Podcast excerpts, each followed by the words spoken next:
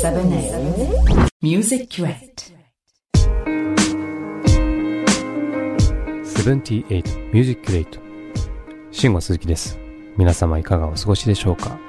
今年はね例年と比べるとなかなか全国つつ裏裏、えー夏フェスなどに行く機会も少ないのでございますが、えーそれでも、えーミュージシャンたる私慎吾鈴木はですね、えーステイホームリモート、えーということで自分のね家のスタジオで、えー曲を作ったりだとか、え楽器を練習したりだとかそういうことをしております。そういった作業の合間ついついポテチポリポリとしながらですね SNS インスタグラムツイッターなどなど、えー見てしまうわけですよ。はい。まあ皆さんもね仕事の合間にちょこちょこと見る機会もあるかと思いますけれども私も、えー同じようにですね見てしまうんですそうするとねぽつりぽつりと、えーダイレクトメッセージが、おうほうほうほう、まあ全然 OK ですけどね、みたいなね、はい、来るんですよね。それで、えーまあ質問系が多いんですよ。あのーそれで今日はね、このインスタグラムという SNS があるんですけれども、そこに来たダイレクトメッセージ、せっかくなんで、えーこの質問に答えたいと、はい、思っております。これね、まず、あのー前段、これ本編今始まる前にですよ。はい。ちょっとだけやりたいと思うんですけども、はい、ペンネームタスカムさん。タスカムって、おいおいおい。これね、機材のメーカーとかなのかな？うん。はい。えー、シンゴさんは、えー、猫好きとして知られておりますが、まあまあ猫飼っておりますよ。はい。どのような猫を飼っているのか教えてください。おえー私が飼っている猫はですね、えーいわゆる、えー雑種と言いますか、え毛の種類で言うとね、キジトラという、あの毛ですよ。はい。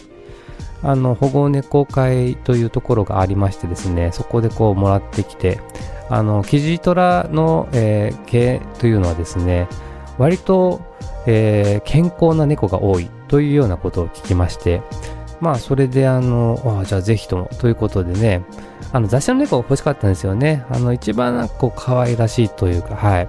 まあ今はね、あのもう仲良くやっておりますよ。あの今もその隣にですね、あの麦ちゃんっていう名前なんですけど、はい、麦ちゃんってね、やってね、うん横に降りながらですね、いながらですね、まあ一緒に作業しているわけです。はい。ということで、あの SNS メッセージよかったらね、ここでゲリラ的に読みたいと思うので、はい。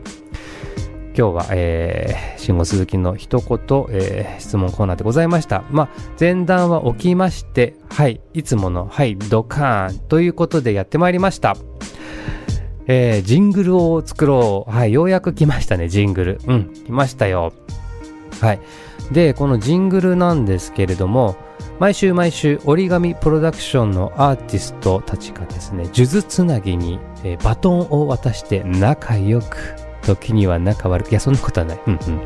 あのー曲のテーマを作ってね、次の人に渡してって、それで新しく、えーまた作り変えてっていうかね、ジングルをどんどんどんどん作っていく、えーおなじみのコーナーになっているわけでございます。はい。それで僕は毎回ヒロアキからですね、えーバトンを、えー受け取るわけでございますが、えーまずどういったジングルが、えーできてきたのか聞いてみましょう。どうぞ。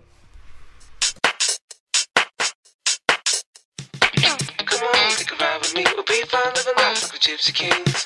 Don't listen to shit they say. stage.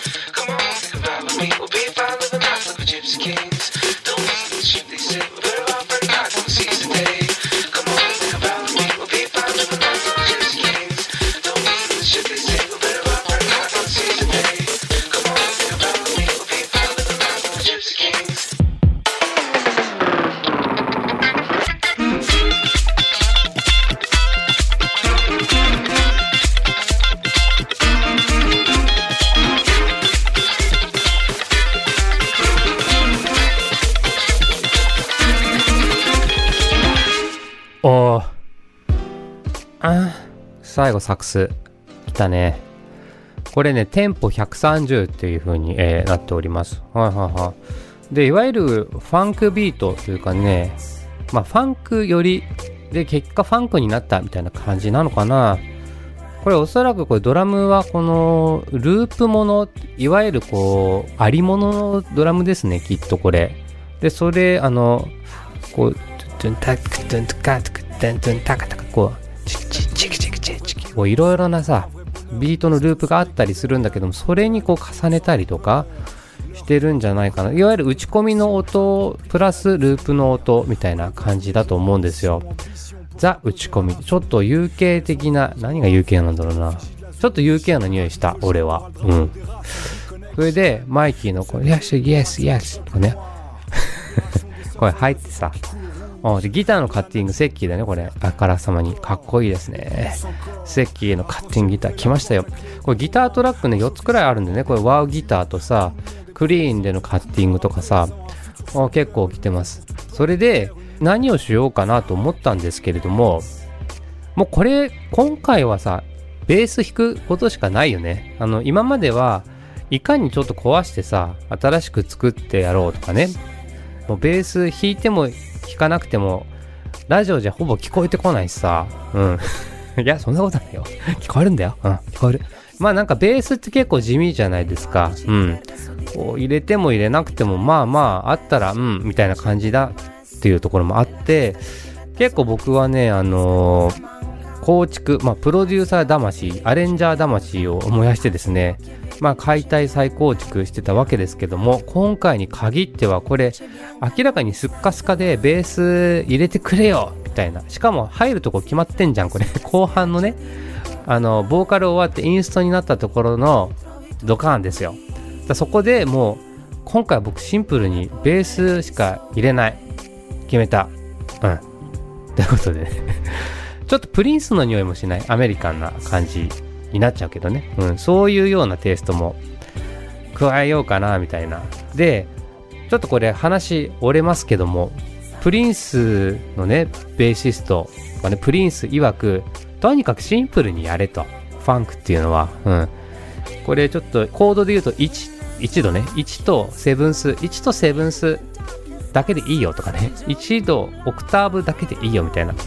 もう3度とかもそんなに入れなくていいみたいな。5度もまあまあ、くらいな感じ。だから、で、これ LINE で6、7、1みたいなね。そういうのもあるよみたいな。とにかくシンプルでいこう。っていうのをプリンスイズムから私は受け継いだ、勝手に 受け継いだのでね、まあ、今回はちょっとベースをシンプルに、えー後半に入れてやってみたいと思います。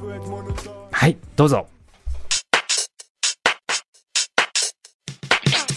Come on, take a ride with me. We'll be fine living life like we're gypsy kings. Don't listen to the shit they say. We're better off at night, gonna seize the day. Come on, take a ride with me. We'll be fine living life like we're gypsy kings. Don't listen to the shit they say. We're better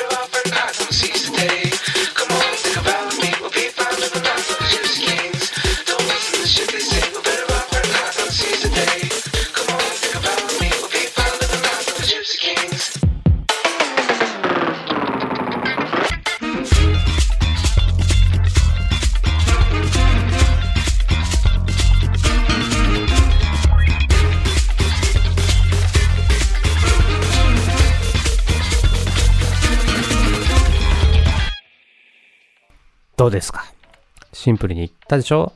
はい。ベース太くいきました。えー、次はね、カンサノになると思うんですけども、カンちゃんがね、このギターの高めの音と低いベースの音の間の中間をええ感じにどうやって埋めてくれるんだろう。楽しみです。7A Music Crate.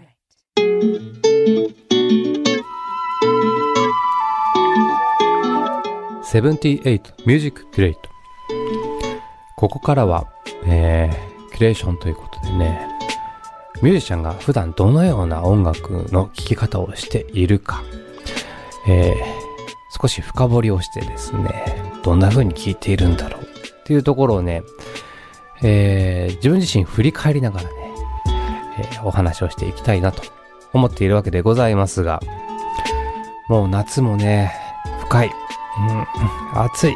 いいですね。夏。僕、夏といえばね、聴きたくなる音楽は、やっぱりこの、コパカバーナビーチが見えてくる。そう、ブラジルの音楽ですよ。ミナス・ジライスの風が吹いてくる。そう、ブラジルの音楽ですよ。そう。ブラジル広いからね。あの、いろいろな地域によって、えーまた時代にもよってですね、様々な音楽があります。はい。で、今日はですね、その古典的な、えーブラジル音楽の一つ、エミペーベー、MPB と書きましてね、ポルトガル語でエミペーベーというのかな私はなんちゃってポルトガル語でございますが、あの、ブラジル好きのミュージシャンからすれば、そのような言葉が、えー飛んでくるんじゃないかな。ということでね、エンペーベーの、えーことについて、特にね、もう、今回はエリス・レジーナにもう絞って話してみたいなと思います。はい。で、このエンペーベっていうのはですね、確かですよ。確か1960年代くらいだったかな。うん。いわゆるその、サンバーからですね、まあ、ショーロ来て、サンバー来て、ボサノバ来た後ですね、いろいろな、そのムーブメント、音楽、こう、流動的にいろんな人が来てですね、ミックスされて新しい音楽ができてくるわけですよ。熱かった1960年代。で、それで、いわゆるポップミュージックの新たなる形の一つということで、総称して、ベベと呼ぶのでございますかね。うん。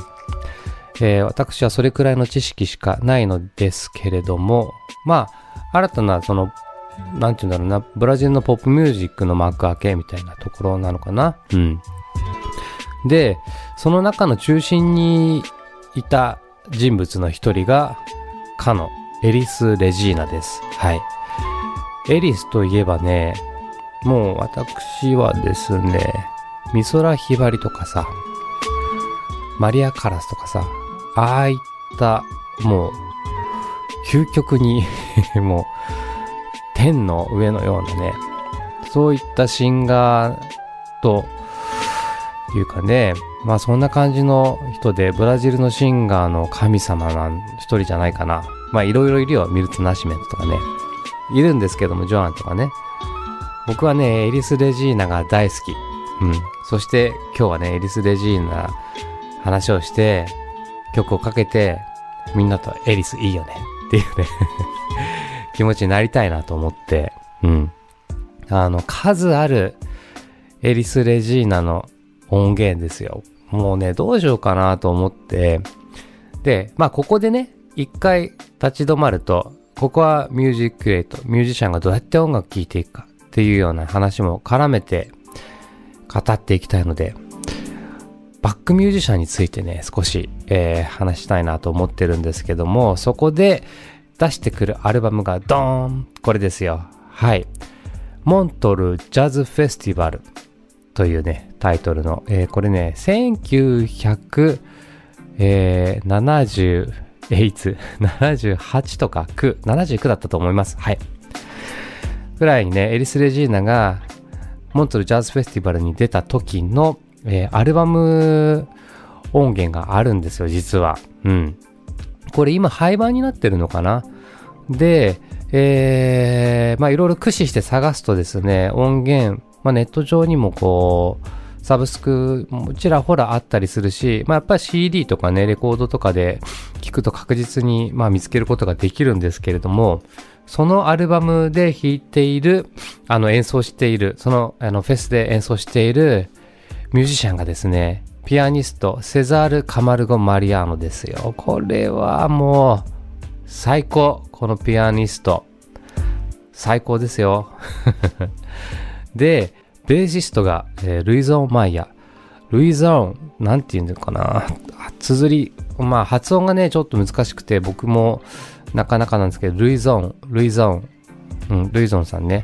実はね、あの、晩年は、あのー高田の馬場のブラジルのあの音楽のあのお店に出てたり、ね、日本に馴染み深い、えールイゾーンさんですけれども、この二人がね、特に推しですよ。僕このアルバムというか、エリス・レジーナのバックミュージシャンでこの二人がもう強力に推し。はい。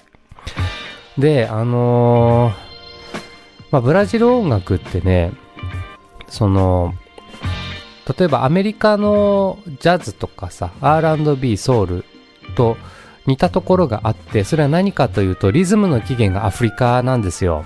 ね。そこに、あの、西洋の音楽、ね、あの、ヨーロッパ諸国のね、植民地とかね、まあそういうので、ミックスされていくのよ。で、独特なこのサンバのビート、あの、2ビートの、えっ、ドンと、えっ、ドンドン、ガッドンドンドンドン、ね。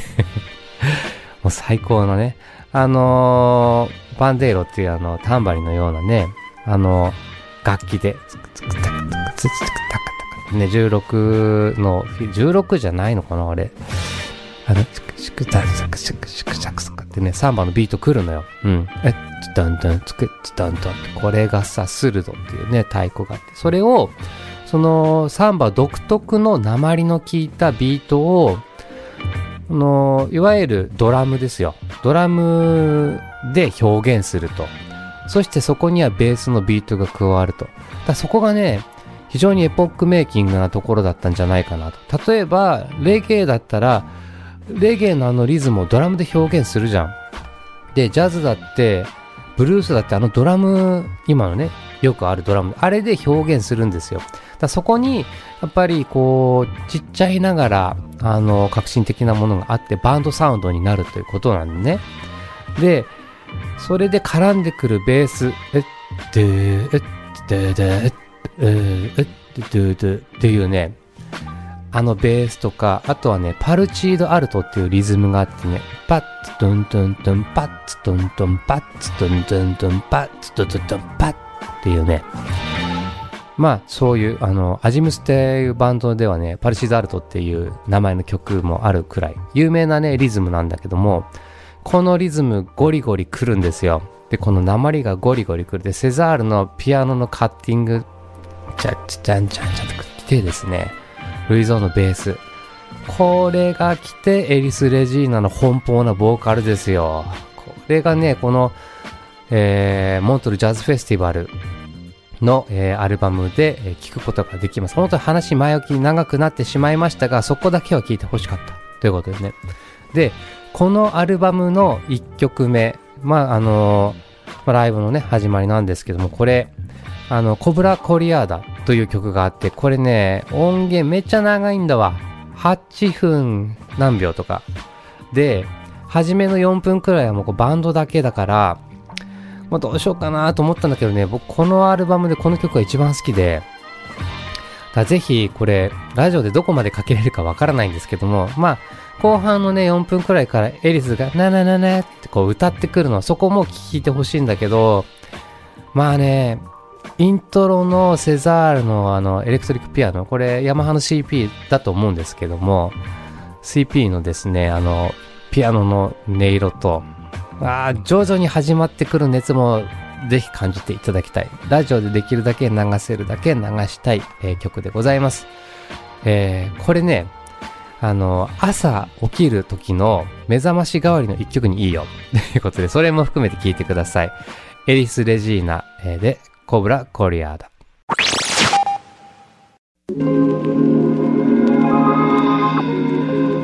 聞いていただきましたのは、エリス・レジーナでコブラ・コリアーダでした。これはね、1979年のモントルジャズフェスティバルでの演奏パフォーマンスです。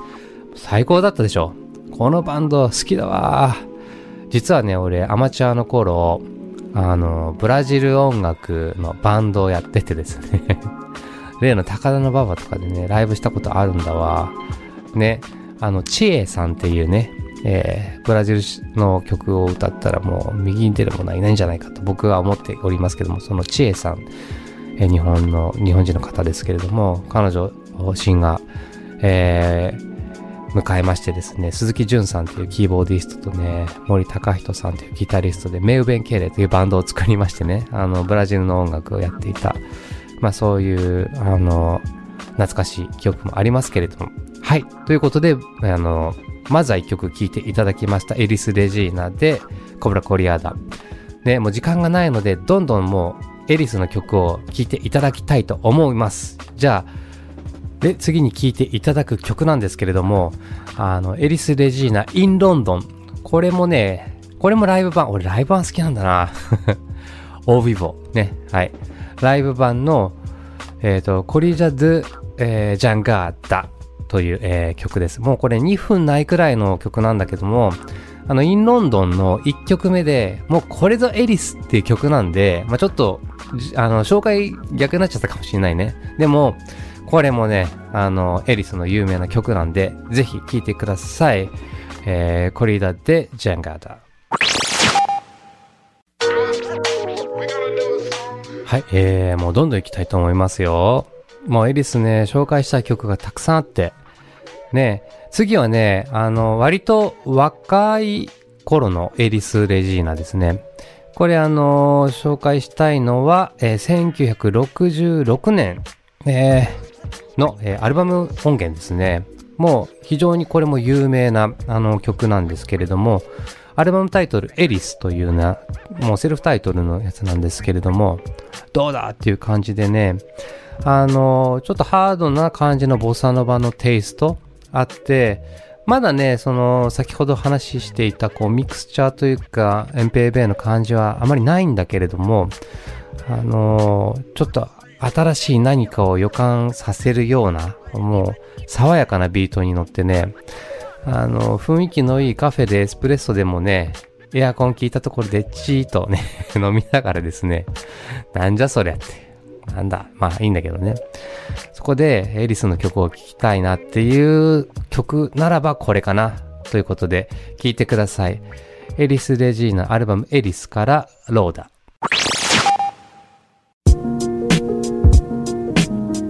もう今日はどんどん行きたいと思いますよ。なぜならたくさん聴いていただきたい曲があるから。うん。